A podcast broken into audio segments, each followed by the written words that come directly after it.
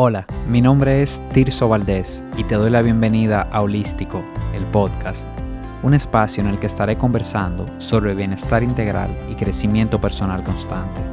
Mi objetivo es que encuentres inspiración para sumar hábitos positivos que lleven tu salud al siguiente nivel. Bienvenido.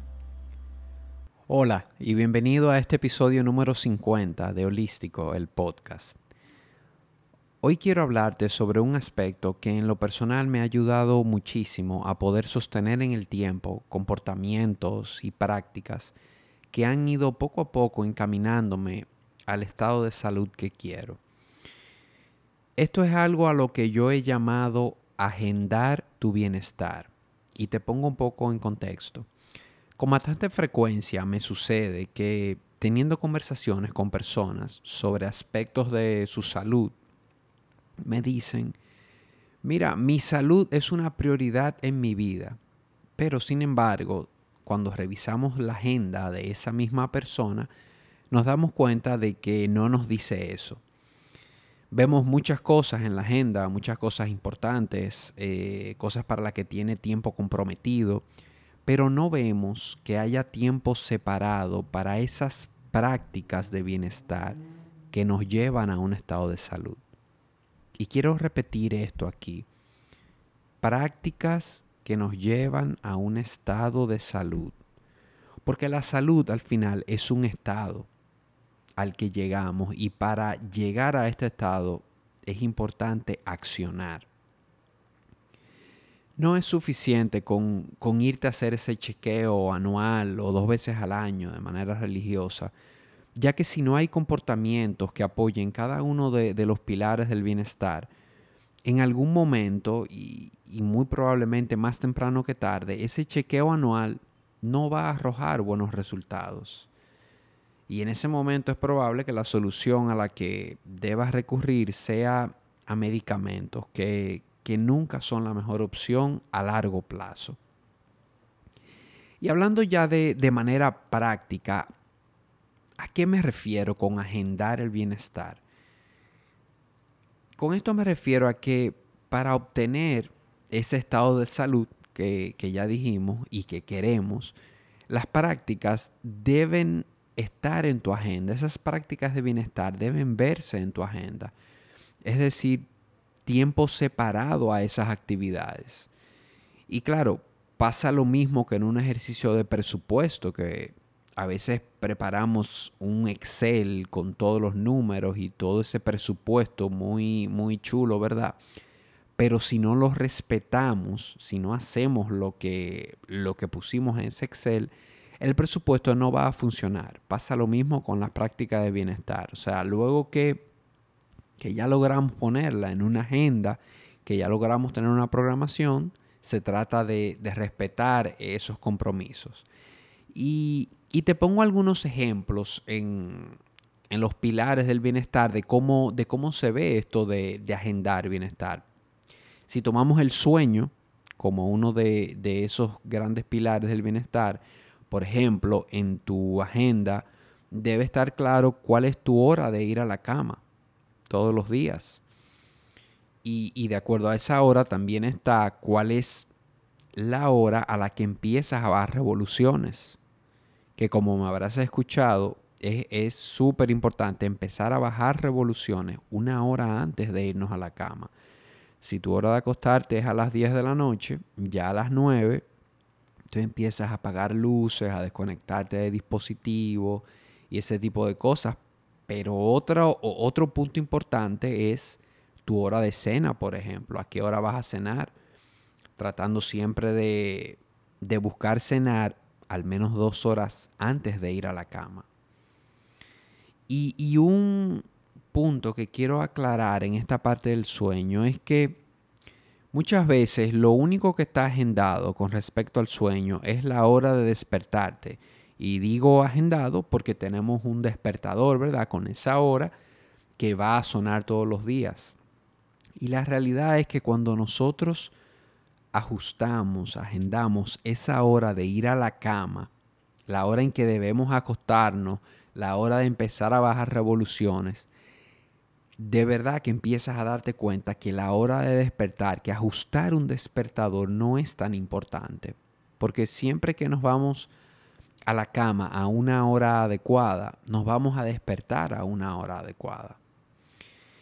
Si tomamos otro pilar, por ejemplo, la alimentación, eh, sería interesante que puedas agendar eh, en qué momento de la semana vas a planificar tu compra del súper, las cosas que vas a comprar y vas a armar, diríamos, tus comidas, la forma que, que vas a comer, la combinación de los alimentos. Otra cosa que puedes agendar también, cuál será la hora a la que vas a desayunar, a la que vas a hacer el almuerzo, el almuerzo o la cena. Son cosas que, que te darían una idea más o menos de, de cómo va tu día y tú puedes planificar alrededor de eso. ¿Qué tiempo vas a separar para cada comida? No se trata de sentarte a comerte algo corriendo porque no tienes el tiempo, sino si no te puedes sentar una hora completa o mucho tiempo, sacar esos 20 minutos, media hora para sentarte y, conectar con eso que te vas a comer.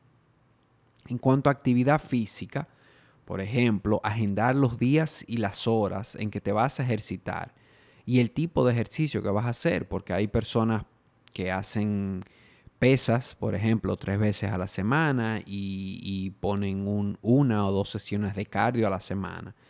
Entonces, que tengas esto bien, bien claro en tu, en tu agenda. Y un cuarto pilar que es conexión, también requiere que tú, que tú pongas en tu programación diaria, eh, agendar tiempo de estar contigo, de tener alguna práctica de meditación, de journaling, de oración, de respiración, unos minutos, un tiempo que dediques para estar contigo agendar también el tiempo que, vas a dedicar a tus relaciones cercanas, a tu pareja, a tus hijos, a tus padres, tus hermanos, amigos. Agendar si vas a hacer una llamada a, tu mamá, por ejemplo, cuáles días, o, a un ser querido.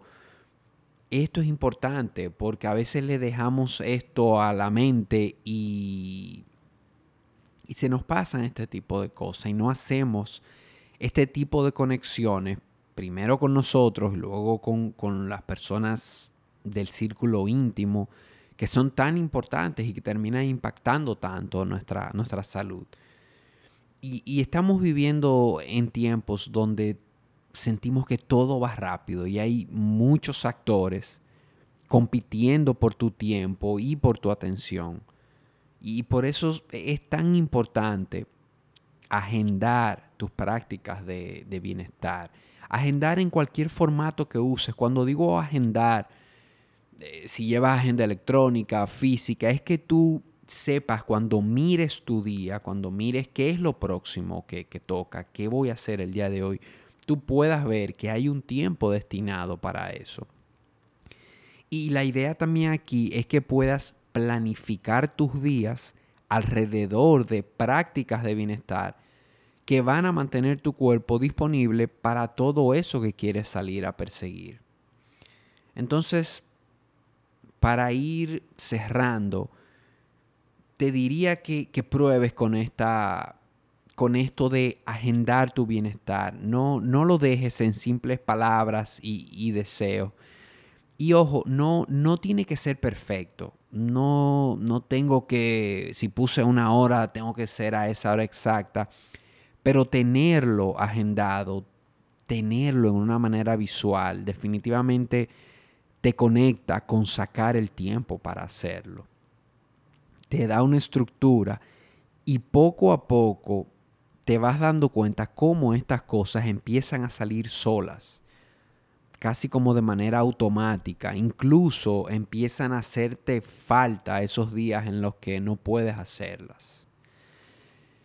Y bueno, esto era lo que te quería compartir y decirte que es muy importante para mí que si te gustó lo que escuchaste, que si te generó valor, compartas este contenido con un amigo y me dejes saber tu opinión. Escríbeme a, la cuenta de Instagram holístico rd o a mi correo personal tirso.holístico.do. De verdad que será un gran, un gran placer para mí leer tus comentarios. Hasta el próximo episodio. Un fuerte abrazo.